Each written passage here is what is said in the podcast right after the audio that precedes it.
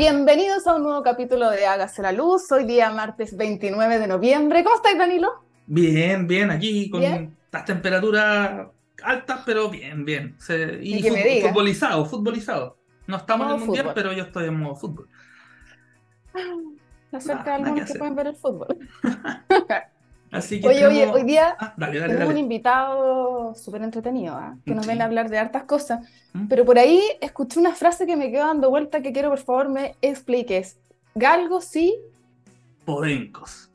Explícame, por favor, ¿qué pasó? Una, una serie de, de, de intercambios epistolares, les podríamos decir así, a, raíz de eh, la situación que generó la insolvencia o esta salida o rompimiento de la cadena de pago de dos empresas en, el, en, esta búsqueda de razones, causas, síntomas, etc.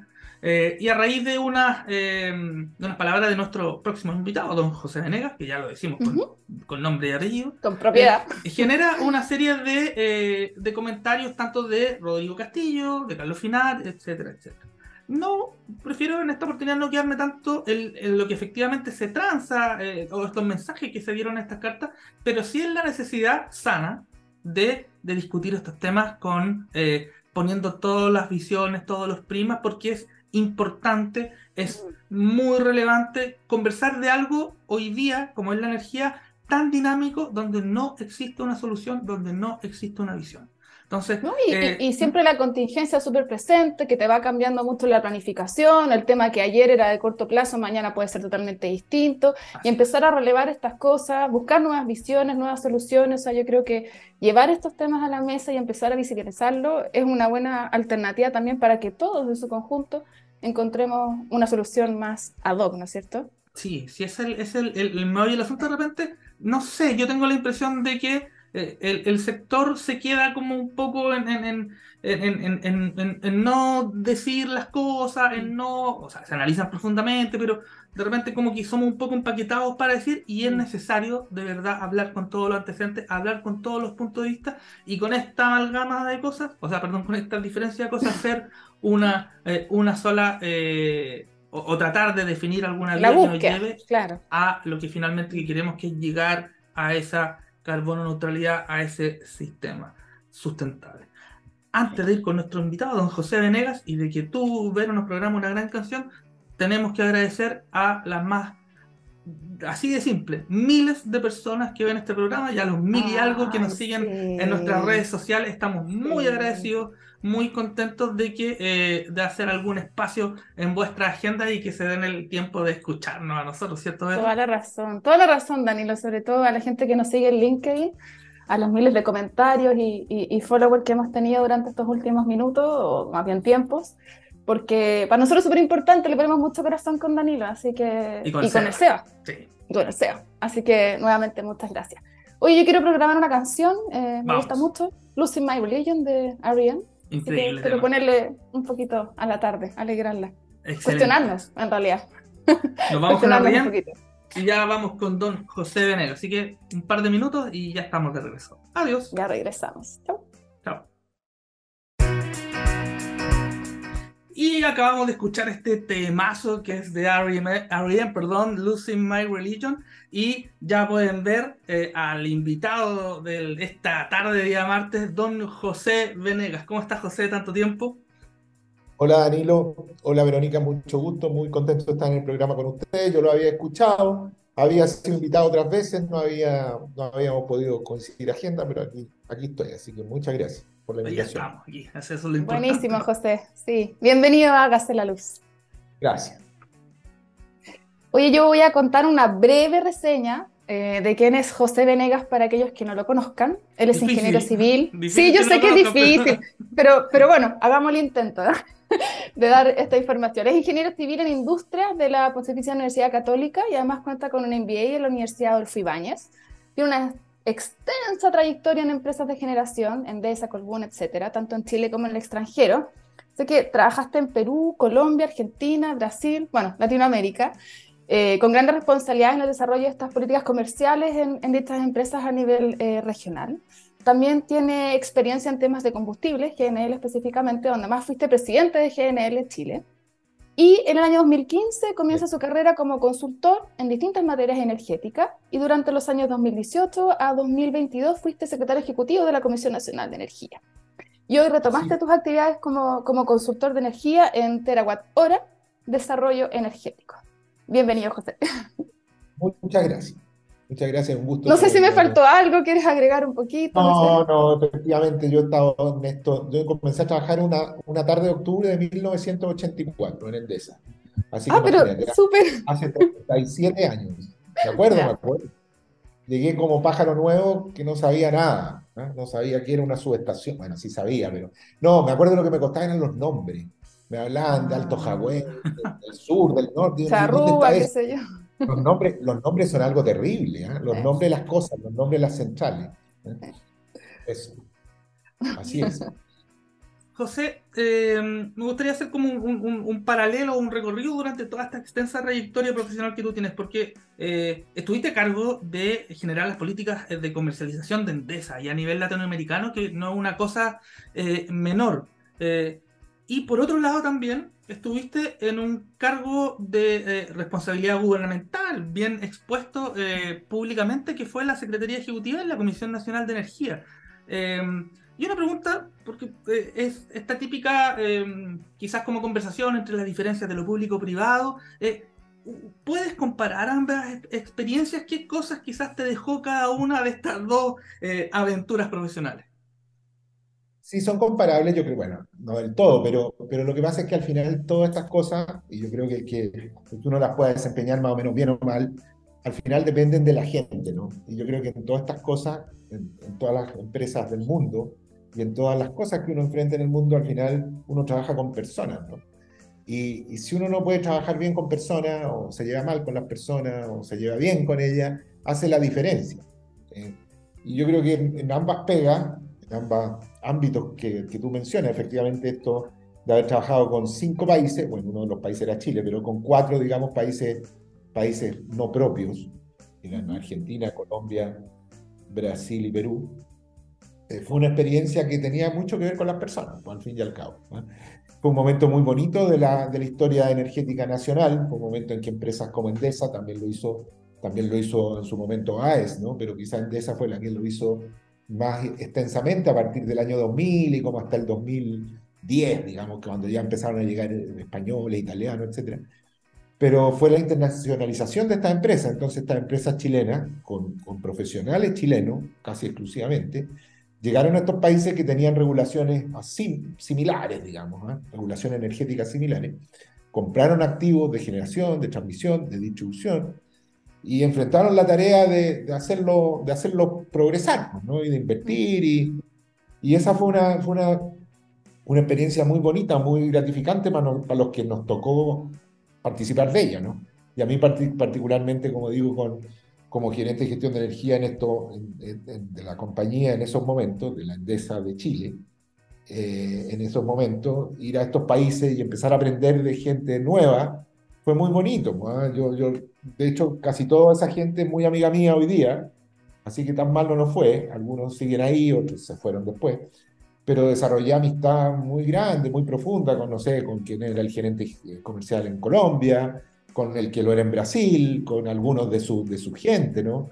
Eh, bellísimas personas, grandes profesionales, me acuerdo siempre mucho de ellos. Colombia, en, Brasil, en Argentina, para qué decir. Algunos de mis grandes amigos argentinos hoy día son con los que con los que peleaba y llorábamos juntos después en Argentina, ¿no? Con la personalidad del bonaerense tan intensa, eh, hicimos grandes amigos ahí, entonces yo creo que al margen de, de, los temas profesionales que nos tocó enfrentar, no sé, sequía, cortes de gas, eh, interconexiones y montones de, de, cosas, yo lo que más me acuerdo, fíjate, de la, a veces de las comidas con ellos, los almuerzos, las discusiones, las discusiones, mesas grandes donde cada uno opinaba, muy entretenido, muy entretenido. Fue una experiencia de personas, ¿no? Y yo creo que lo mismo la CNE, pues al final la experiencia de la CNE siendo distinta eh, en, en, lo formal, ¿no? En, que estábamos viendo regulaciones o cosas, pero también una experiencia de personas. ¿no? Eh, y el proyecto, el proyecto nunca son tan distintos, pues hay que aplicar sentido común ahí con Danilo, con Danilo tenemos la experiencia de, haber pasado por la tormenta de los medidores, por ejemplo, que no, fue, no fue menor. ¿eh? Eh, claro, pero, pero al final la cosa también es, convivir con personas, aprender de ellas. La CNE tiene un equipo muy bueno. Tiene un tema generacional, porque, porque quizás cuando mi experiencia en los países era con gente más, más afín de edad, yo también era más joven, pues, yo era, era más cuarentón, más, más treintón y cuarentón que sesentón, como soy ahora.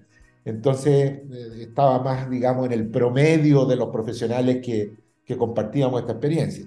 En cambio, en la CNE, no, pues en la CNE yo ya era más viejo que el promedio de la gente que estaba ahí, gente más joven, como Danilo, ves tú que oh, Lolo. Mucho, o como la plenitud de la vida.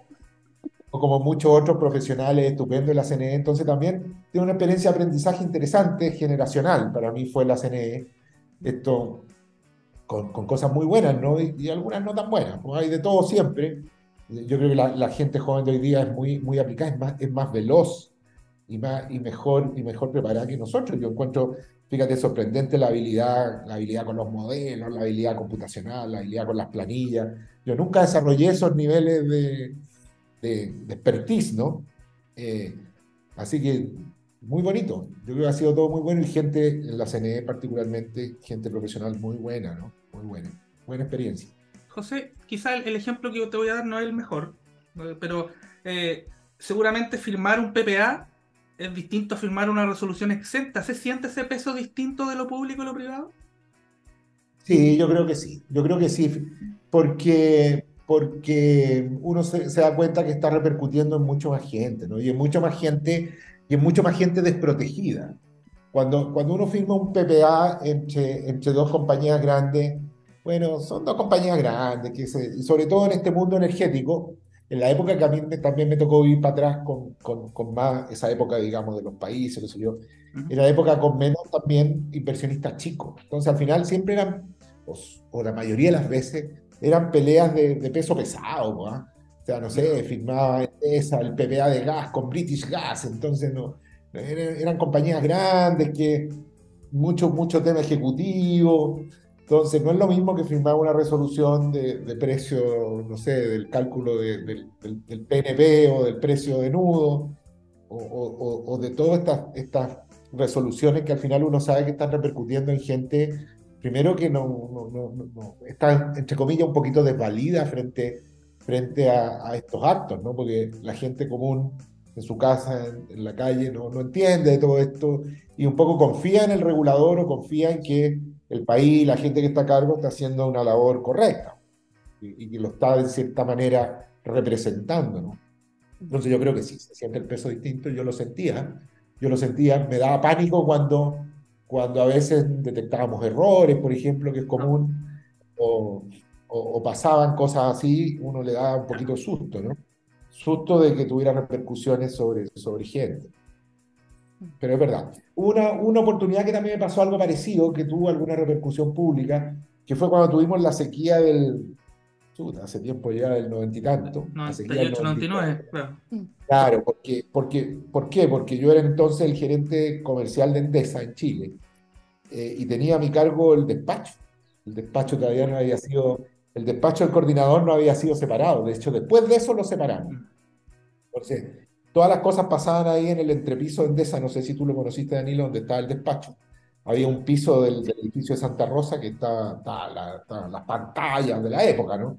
Y estaba todo ahí y, y, ahí confluían las autoridades y todo. Entonces, y cuando nos tocaron los cortes de luz y todo eso fue duro, porque también estaban, estábamos ahí en, el lío que estábamos metidos con la sequía y con todo el tema, estábamos causando de alguna manera impacto en, la gente, pues, en las personas que se quedaban sin luz, que uno salía a la calle. Yo me acuerdo alguna vez después de ahí, ahí haber estado en algún, con todos los del, los del SEDEC de la época y que se determinaron o determinábamos cortes de luz o cuotas o cosas, haber salido a la calle y, y estaba la luz cortada, pues, entonces tú decías, chute, esta cuestión no es juego, pues, es de verdad, y es de verdad, y, y es súper serio lo que está pasando, porque está afectando vida de, de compatriotas y de ciudadanos, pues ahí de gente común.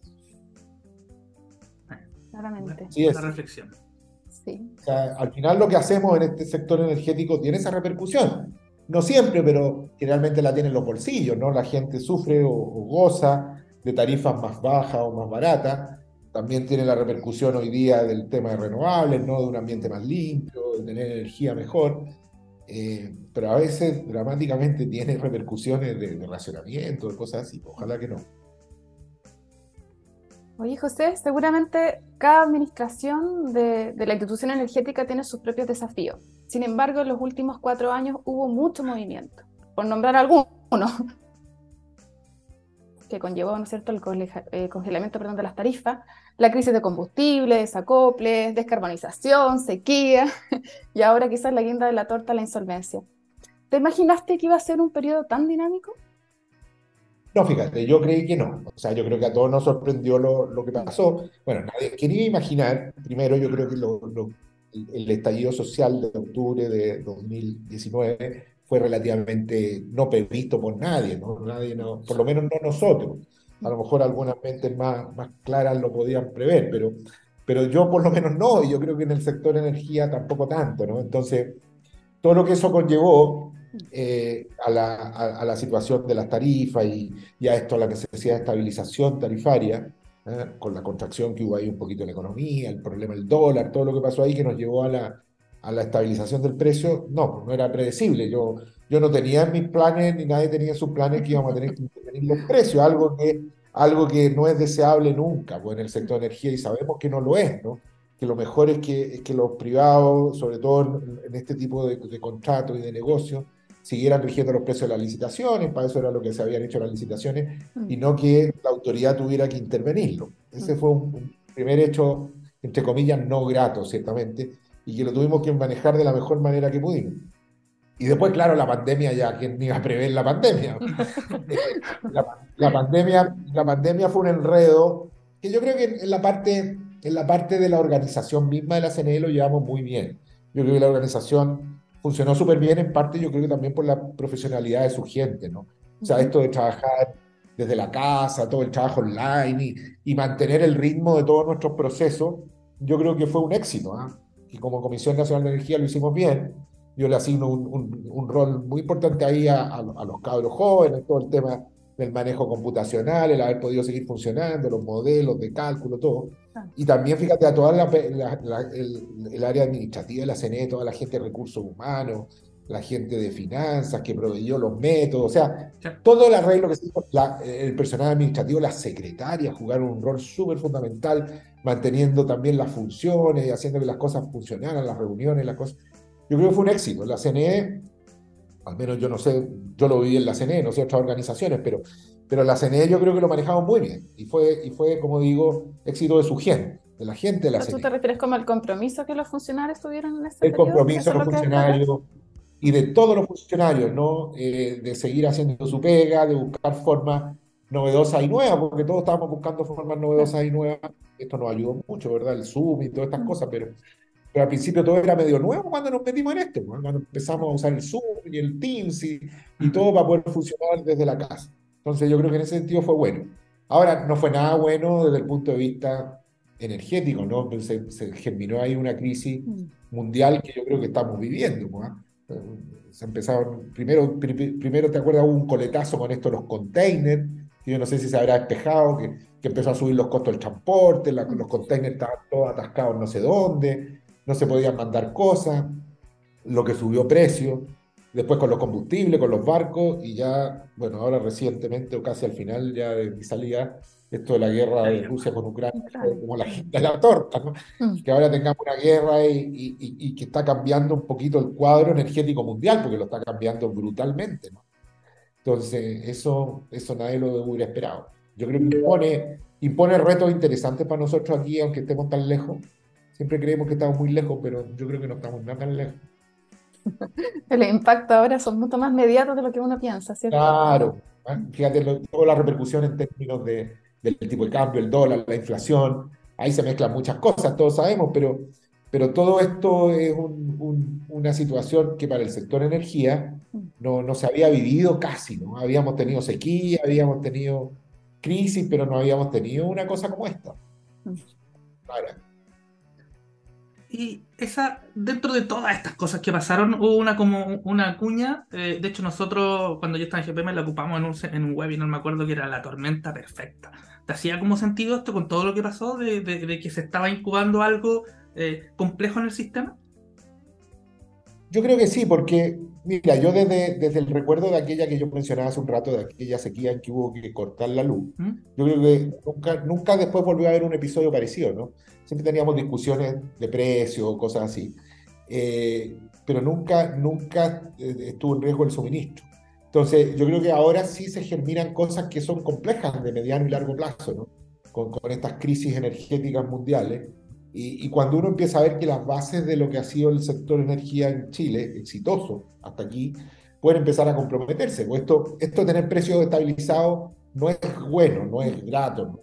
Eh, es cierto que lo tuvimos que hacer en su momento, pero ya cuando se empieza a eternizar, se empieza a parecer a otras cosas que hemos visto en otras partes que nunca terminan muy bien, digamos. Entonces, mm. eh, como que hay que buscar la salida pronto de eso, de alguna manera, porque, porque no es bueno. O sea, todos sabemos que no es, un remedio, es un remedio que uno le da al enfermo, pero, pero que no es un remedio que contribuya a que el enfermo se, mejore bien en el largo plazo.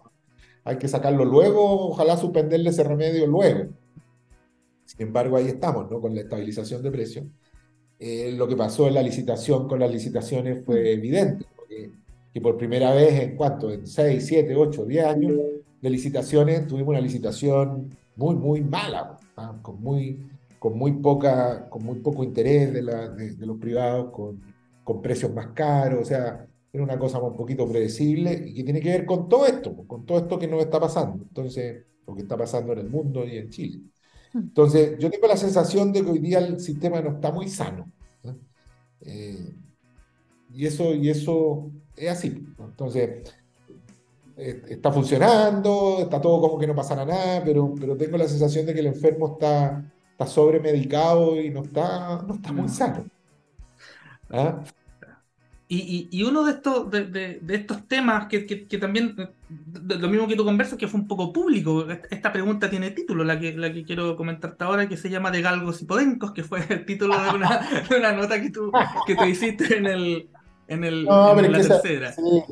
Oye, pero mira, déjame comentarte una, anécdota porque el, hay una, una, no sé, es como los cantantes urbanos hoy día se dedican canciones entre ellos y esas dedicaciones se llaman las tiraderas. Entonces un alumno mío en la universidad dijo, hay una tiradera entre el personaje del sector eléctrico y entre los dime y directos entre varias artes editoriales y tiradera, las tiraderas, sí.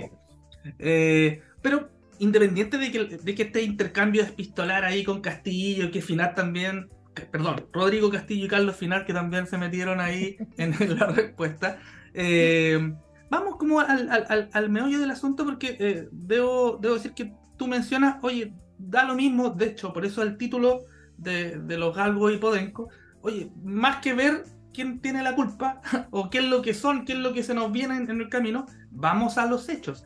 Y em, al final tú terminas con esto y eso ahí es donde me quiero agarrar que dices, eh, el, sistema tiene como tal dinamismo que los discursos de hace cuatro años o incluso con menos data eh, ya debemos replantearlos. Y ahí está la pregunta, ¿cómo, ¿cómo enfrentamos otra vez este sistema, cómo lo regulamos con que tiene una dosis de dinamismo importante y de incertidumbre similar?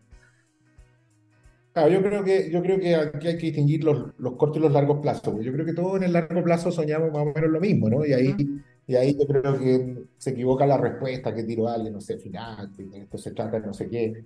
Yo creo que no, pues, todos, estamos todos de acuerdo que queremos un mundo de energías renovables y energías limpias. Eh, y, que ese, eso es a lo que aspiramos, ¿no? Y ojalá limpia y muy barata. Yo incluso tenía alguna vez un sueño, yo pensé que la energía algún día iba a ser gratis. Yo creo que mm. el mundo del futuro, el mundo del futuro es un, es un mundo con energía o al menos lo suficientemente barata como para que parezca gratis, como la Internet. ¿Te has fijado cómo es la Internet en algunas ciudades, que ya en algunas ciudades de Europa hay Internet gratis? Yo he estado, no hace mucho, ahora unos meses, en ciudades donde había Internet en las calles. No, no, no el del teléfono, sino que Wi-Fi en la calle. Y muy bien diseñado, cosa que cuando tú entrabas a, una, a un local, a, un, a una tienda, ahí agarrabas la de la tienda o no, y se sacaba la de la calle, pero en la calle había Internet. Entonces, yo creo que algún día la energía debería ser eso, un bien que debe estar al alcance prácticamente de todo y casi prácticamente gratis. o cobrado en un fijo muy bajito que no se nota. Pero para ese mundo falta. Entonces, el, corto plazo, el corto plazo es muy complicado y sobre todo el corto plazo nuestro, ¿no? El corto plazo nuestro chileno. Yo no sé si ustedes han visto los cuadritos. El, coordinador tiene un, cuadro muy bonito que se llama panel de operación. Lo saca todos los días. Panel de operación donde están, están las energías acumuladas en el embalse, está el marginal, está cómo se hace, la, cómo se hace el despacho de las centrales. Y, y cuando se corta la generación solar después de las 6 de la tarde, el 60% de nuestro suministro es térmico. Y esa es una realidad que, es la realidad, ¿no? Entonces, por mucho que, que, don Carlos Finata, que yo respeto y quiero mucho, o don Rodrigo Castillo, que como operador de sistema es un gran luchador por las tarifas de distribución, eh, a pesar de lo que ellos digan, hay una realidad. Y es que ese 60% de generación térmica que tenemos a partir de que se acaba la generación solar va a estar ahí ahora, mañana y el próximo mes, y en otoño seguro. Entonces, eh, y, a eso era lo que me refería yo, ¿no? Hay una situación, hay una situación mundial eh, de, de, suministro de gas y de combustible que, que, va a llegar a Chile. No sé, ustedes han visto, han visto lo que está pasando, por ejemplo, en Europa. En Europa, Alemania ya hayan pedido como 20 o 30, no me acuerdo, más de 20 de seguro, plantas regasificadoras flotantes. Se están instalando en toda Europa, en las costas alemanas, no sé, holandesas o por ahí, con el propósito de qué? De recibir GNL. GNL que vale allá 40 o más dólares el millón de BTU. Entonces, y el GNL sigue siendo un elemento principal de nuestro suministro, es un elemento principal de ese 60% de generación eh, termoeléctrica que tenemos después de que se acaba el sol. Entonces, yo encuentro, y era lo que decía en el artículo, que al margen de nuestro lindo sueño de futuro, que yo lo comparto y que creo que vamos a llegar a él, pero falta, hay que tomar medidas más realistas de, mm. mediano y corto plazo. Eh, viene el otoño, viene, viene, no sé, a, lo mejor llueve, también es cierto, a lo mejor nos cae una gran lluvia y zafamos y no hay sequía y todos somos felices, pero a lo mejor no. Entonces, a eso me refería. Yo creo el, el otoño que nosotros vivimos en la CNE con decreto de racionamiento preventivo, fue el otoño del 2021, y estábamos preocupados, ¿no? Hubo días ahí que hubo, hubo mucha prensa, que se pensaba que no se llegaba a las puntas, no sé si se acuerdan que hubo, hubo ahí los generadores estaban complicados, que no, no había petróleo suficiente. Hay una realidad con el, con el suministro de diésel que, que no se ha solucionado, ¿no? todo esto que, que, no hay diésel de reserva cuando todas las centrales lo empiezan a necesitar, que no hay choferes para los camiones para llevar, no sé, todo, nada de eso, yo no he visto que nada de eso se haya solucionado. Entonces, a eso iba un poquito mi, mi comentario, que no tiene nada que ver, no tiene nada que ver con que no queramos todo un mundo de renovables. Y yo sé que yo sé que la generación renovable es el futuro y sé también que son muy sensibles cuando ellos creen entender que alguien dice lo contrario. Yo no estaba diciendo lo contrario. Mm. Pero sí estaba diciendo que el corto plazo no es así. El mediano y corto plazo es distinto. Hoy estamos en una, en una época mundialera ahora, ¿no es cierto? Y vamos a ocupar un, un dito futbolero para nuestra próxima pregunta. Es fácil ser DT con el diario del lunes, así dice Danilo por lo menos. con la distancia y la frialdad que da el tiempo y, ante los eventos que te tocó sortear, ¿no es cierto? En, tu calidad de secretario ejecutivo de la comisión, ¿Qué otras herramientas, por ejemplo, ya, adelantaste un poco respecto al, congelamiento de las tarifas, pero qué otras herramientas te hubiese gustado utilizar, hubieses tú eh, preferido más bien eh, utilizar para sortear todos aquellos difíciles temas que te tocó cuando liderabas la comisión? Sí, yo creo que el, tema del congelamiento de tarifas fue sin duda quizás el más, más sobresaliente, ¿no? Porque por primera vez se hacía algo que no habíamos hecho nunca ¿no? Eh, algo que no habíamos hecho nunca antes. Eh, pero no sé, pues yo creo que en el momento que lo hicimos estuvo bien porque habríamos salido luego. Lo que pasó es que después se complicó más la cosa. Mm. Yo, ustedes no se acuerdan de los números, pero, pero la congelada de tarifas que hicimos, la verdad que funcionó. Y había funcionado hasta el límite del tiempo que más o menos se, se estimó que debía funcionar. El problema es que después el dólar se nos fue ya mucho peor. Cuando nosotros congelamos las tarifas, lo hicimos para, para neutralizar un alza de tipo de cambio que iba como de 650 pesos de dólar hasta 750. Entonces, hoy, hoy día uno lo mira para atrás y dice, chuta, ridículo, hoy día estamos casi en luca con el dólar, entonces aquí no había cómo. Eh, y, yo creo que efectivamente eso nos lleva a pensar que esta no es la manera, ¿no? Porque, porque si el dólar sigue subiendo, por, la razón, por las razones que sean, no nos metamos ahí, no vamos a poder seguir congelando y congelando tarifas, supongo yo, digamos. Eh, y, los 1.800 millones de dólares que creo que tiene esta congelada se van a acabar ligeritos. Eh, entonces, y yo no sé si ya con Lucas lo están aguantando. Entonces, obviamente que hay que buscar otra solución. Y yo creo que lo dije por ahí en algunos de los artículos que, que objetaron mis ilustres, detractores.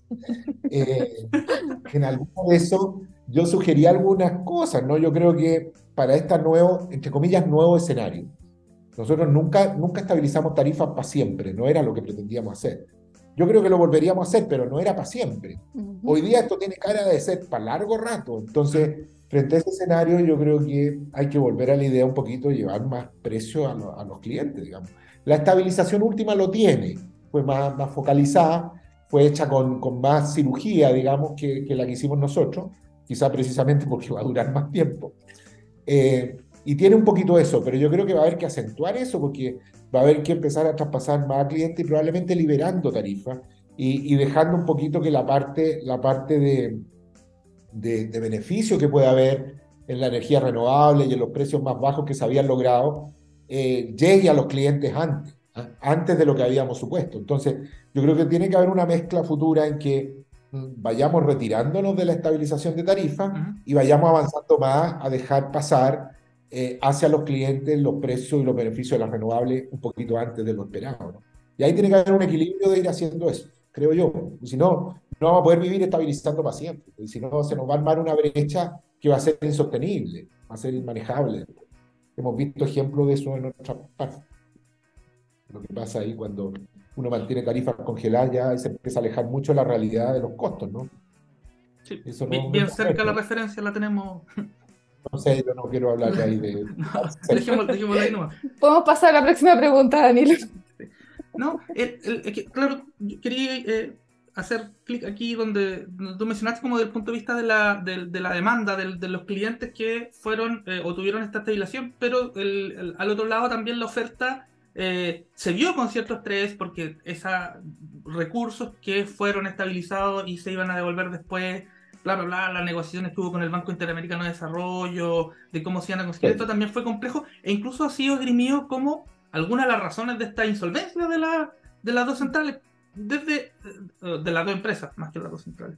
Desde otro punto de vista, hay quizá, em, bueno, ahora no se, no se tomó esa decisión de eh, incorporar a la generación dentro del, de esta segunda estabilización. ¿Hay algún, no sé, quizás comentario o, también visión acerca del rol de la oferta en esta pasada? Sí, yo creo que, yo creo que se materializó uno de los sustos que todos tuvimos.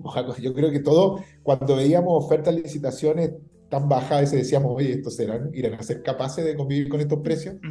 Y un poquito de eso es lo que le ha pasado a la oferta. Fíjate, y entiendo a los que han, han entrado en cesación de pago, yo creo que ahí ha habido también una, una mala estimación de parte de ellos de, de, la realidad del sistema, ¿no?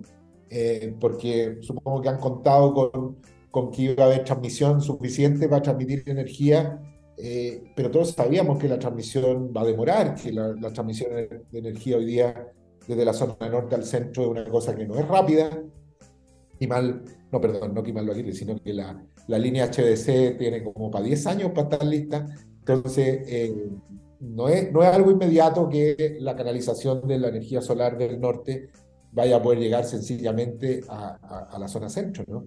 Entonces, todo eso yo creo que fue una mala evaluación que hicieron algunos de los que se adjudicaron contrato eh, y, y, ahora la están repercutiendo un poquito, ¿no? Mm. Y, esperemos que eso no siga, no siga hacia adelante, eh, pero, pero es complicado, pues es complicado con, con el nivel de costos marginales que tenemos, eh, y, con, y con las congestiones que se están produciendo en el sistema eléctrico. Entonces, yo creo que eso, eso tampoco tiene mucha solución desde la perspectiva del cliente, porque, porque los clientes en, en, este caso están inermes ante eso, ¿no? O sea, los clientes no los puedes tú hacer responsable de, de, que, de que haya habido una mala evaluación a la oferta al precio o, o, no, digamos. Ah, tema complejo. Entonces, mm. De hecho, un tema complejo es la situación de, estos impagos, ¿no? Eh, y que tiene mucho que ver con, con, todo lo que hemos discutido, pues tiene que ver yo creo que menos con la estabilización de precios, ¿ah? no tiene tanto que ver con eso, pero tiene mucho que ver con el, con el alza de los precios de los combustibles. Sí, generar con carbón está costando más caro que generar con gas. Sí, es muy raro lo que está pasando en el mundo. Entonces, mm. eh, y, y, las congestiones del sistema de transmisión, yo, yo he hecho algunos numeritos por ahí y he visto y, y entiendo que puede haber soluciones desde el punto de vista de, de operar las líneas con un poquito más de holgura, pero, pero igual no soluciona mucho eso. igual vamos a seguir con, con importantes costos marginales en las horas de no sol mm. eh, y, y, con, y, con, las horas de sol en, costo cero casi. Entonces, toda la inyección solar del norte es un, es un problema el que va a sufrir ahí. Sí, entiendo que el, coordinador hace poco en esta mesa de trabajo del mercado de corto plazo hizo una presentación acerca de, lo, de, de estas herramientas de corto plazo, valga la redundancia, que, eh, que en automatismo, innovación o cosas por el estilo le pueden meter a la línea de transmisión y, si no es tanto, no es que podamos operar la línea N, que, que, quizás como... No. no, se puede. o sea, van a hacer cosas, van a hacer cosas de borde que sin duda que pueden aliviar un poco, mm. pero no, no, van a aliviar el cuadro macro completo, ¿no? Yo, yo creo que una de las enseñanzas que saca de esto también es que como todo en la vida, yo creo que ahí, ahí la, nos, pasó, nos pasó la cuenta algo que todos tuvimos al final más o menos de acuerdo, ¿no? que cuando se hizo la ley eléctrica eh, se perdió un poquito la señal de localización de las centrales. Eh, y en ese momento parecía lo oportuno, pero yo creo que ahí hay un tema con la generación solar en el norte, ¿no? Yo tengo la sensación, más, más que la sensación si uno hace los números, de que al final el beneficio de la generación o de poner la generación solar en el norte versus ponerla en la zona centro, eh, por efecto la radiación solar, que efectivamente hay mucho más radiación solar allá, pero ese beneficio es menor que el costo de transmisión que significa. Entonces hay algo raro. O sea, tú, tú claro, tú, como propietario central, tú sacas tu número y dices, chuta, tengo más radiación solar en el norte, me voy para el norte, y como no pago peaje, y después voy a la licitación, no tengo ningún problema. Pero, pero alguien me tiene que hacer las líneas, y las líneas hay que ir a cobrarlas. Y las líneas al final y el cobre de las líneas es mucho más caro que la ganancia de la, de la, del, delta solar. Entonces ahí, y, el tiempo de, y el tiempo de tramitación, además, José. Ahí quedó algo raro, ¿no? Entonces, pero aún si no hubiera tiempo de tramitación, probablemente nos encontraríamos con una anomalía igual. Y es que instalaríamos toda la generación solar del norte, pero toda la transmisión que habría que ponerle termina saliendo más cara. Entonces, ahí hay una señal que no está bien diseñada todavía y que yo creo que hay que arreglarla. Y hay que arreglarla en el sentido de que, por ejemplo, se ponga generación, más generación, porque algunos se han puesto y seguramente le está yendo muy bien, porque no están sometidos a la congestión, que se ponga más generación en la zona centro, ¿no? Y que, y que sea menos eh, requiriente de sistema de transmisión. Y, y, también un poco el impulso a la energía distribuida. Ahí Danilo, que fue uno de los, uno de los impulsores de los medidores, no, pero que participó de aquella discusión tan, aquella discusión tan amarga de la medición inteligente. Pero, pero el tema de, llevar más generación distribuida, que requiere más, generación, más medición inteligente, eh, yo creo que también hay que replanteárselo. ¿Hasta dónde seguimos desarrollando o ayudamos mejor a que la generación se ponga más cerca, cerca de los centros de consumo, ¿no? Mm. Con las dificultades que hay para, para tirar líneas de transmisión, con, con, todo lo que implica el, el, el, desarrollo de la transmisión hoy día. O sea, lo deseable es que la generación ojalá esté lo más cerca de los consumos. Y eso tiene otro problema, ¿no? La distribución, las redes. Oye, José, hay una alternativa como a corto plazo, perdona, que, que muchos han, en este programa y en otros medios también, eh, han echado mano a las famosas baterías de almacenamiento. ¿Qué rol ves tú que pueden tener estas herramientas para... Yo, estoy convencido que el mundo es de, de las baterías, o sea, en este momento lo que nos podría salvar son las baterías y el almacenamiento. Hay unos proyectos de almacenamiento espectaculares, no sé, ustedes los deben haber visto, ¿han visto uno que es de uno, de unos edificios? Uno que suben con...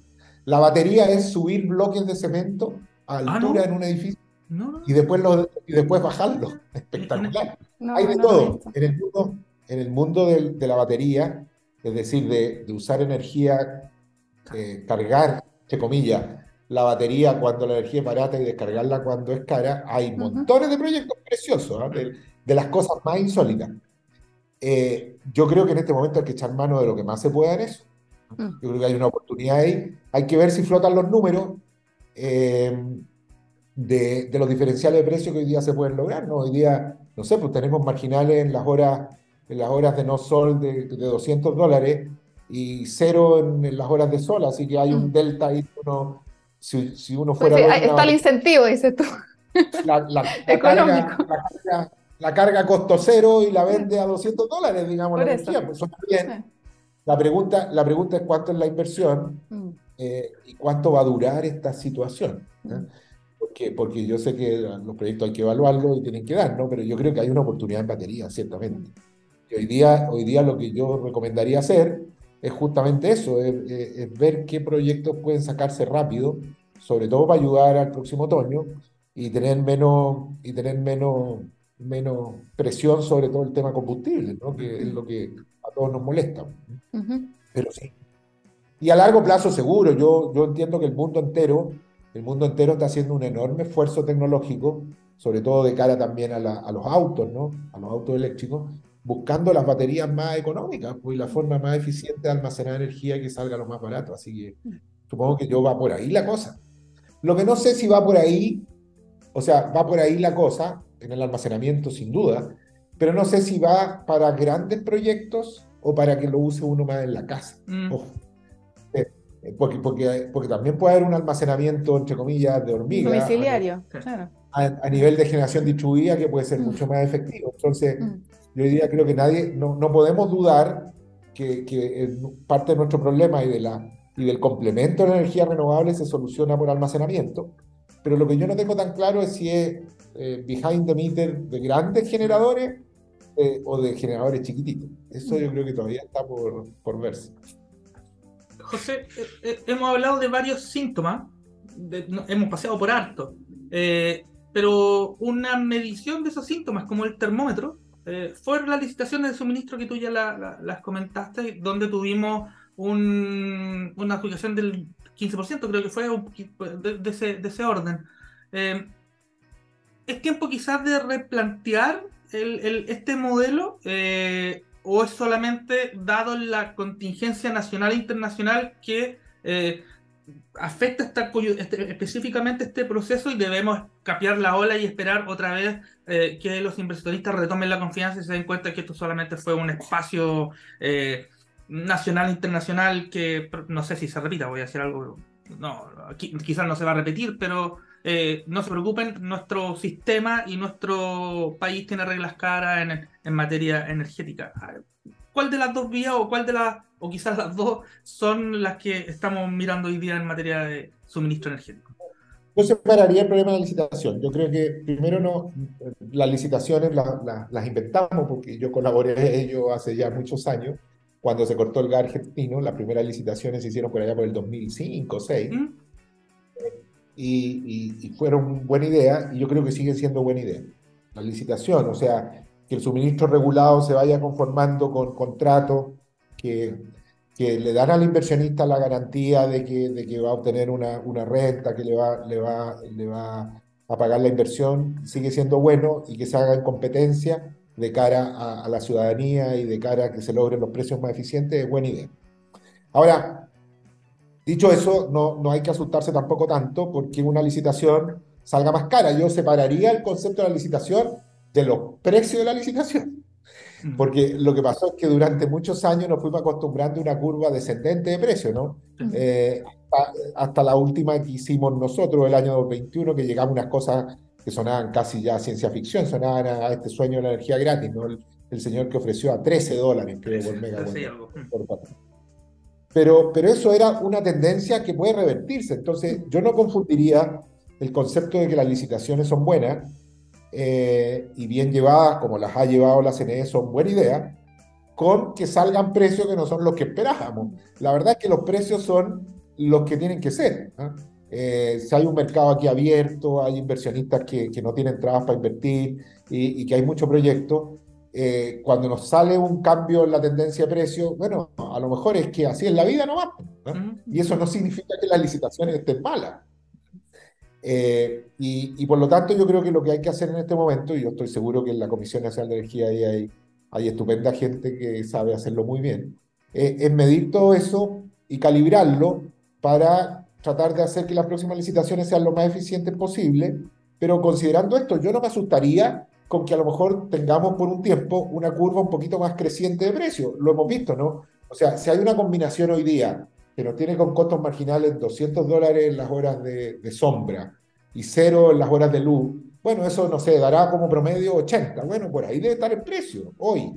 Entonces, no me asustaría si por un rato abandonamos a lo mejor la curva de los 50 o los 40 o los 30 y tantos y, tenemos que aceptar que por un tiempo vamos a enfrentar precios un poquito más altos para desarrollar proyectos que puedan mezclar adecuadamente baterías con energías renovables. Entonces, no confundamos que las licitaciones son correctas y buenas con que nosotros creíamos que esta curva eh, iba a terminar en el cero, así en un, en un horizonte muy cercano. No, pues, a lo mejor no, el mundo cambió, el gas natural se fue a 40 dólares el millón de BTU, eh, las mismas, las mismas inversiones renovables se han encarecido un poco, entonces es natural a lo mejor que pasemos por un periodo en que para traer nuevas inversiones haya que pagar un poquito más. son dos cosas distintas, yo creo. A la larga la tendencia sin duda es a la baja. Yo creo que sin duda es a la baja porque, porque el mundo entero está, tecnológicamente comprometido con energías renovables y con energías baratas. Todos sabemos que es lo que necesitamos, ¿no? para nuestros ciudadanos, para nuestro desarrollo, eh, pero pueden haber momentos en que eso no sea tan así, podría aguantar ese chaparrón. Entonces, yo separaría, yo creo que la licitación sigue siendo un muy buen elemento, hay que mezclarlo con más libertad de precio, con ir, con ir aflojando escalones de cliente, pero hay que seguir con la licitación, es bien calibrada. Y yo seguro que el equipo de la CNE está pensando bien cómo hacerlo. Me gusta esta confianza que tiene, que tiene José en la gente. Conozco a la gente que hay ahí, y dice gente buena, aplicada, que sabe lo que. Yo, sabemos de quiénes hablamos, entonces yo creo que lo, lo van a hacer bien. Buenísimo.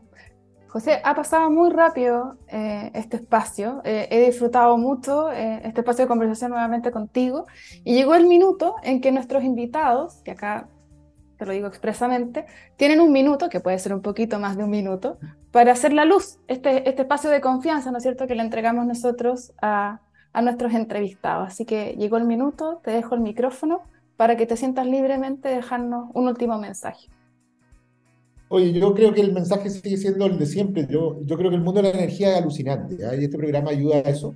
Creo que el mundo de la energía es muy bonito, es uno de los grandes temas de futuro que, que, que, tiene que ver con el propio desarrollo de la humanidad frente mm. a temas tan cambiantes como esto que hay dos potencias que se, se, están de nuevo casi en guerra o cosas así y que nos alteran todo el universo energético, ¿no? Entonces, así que una invitación primero a la gente que se siga preocupando por el tema de energía.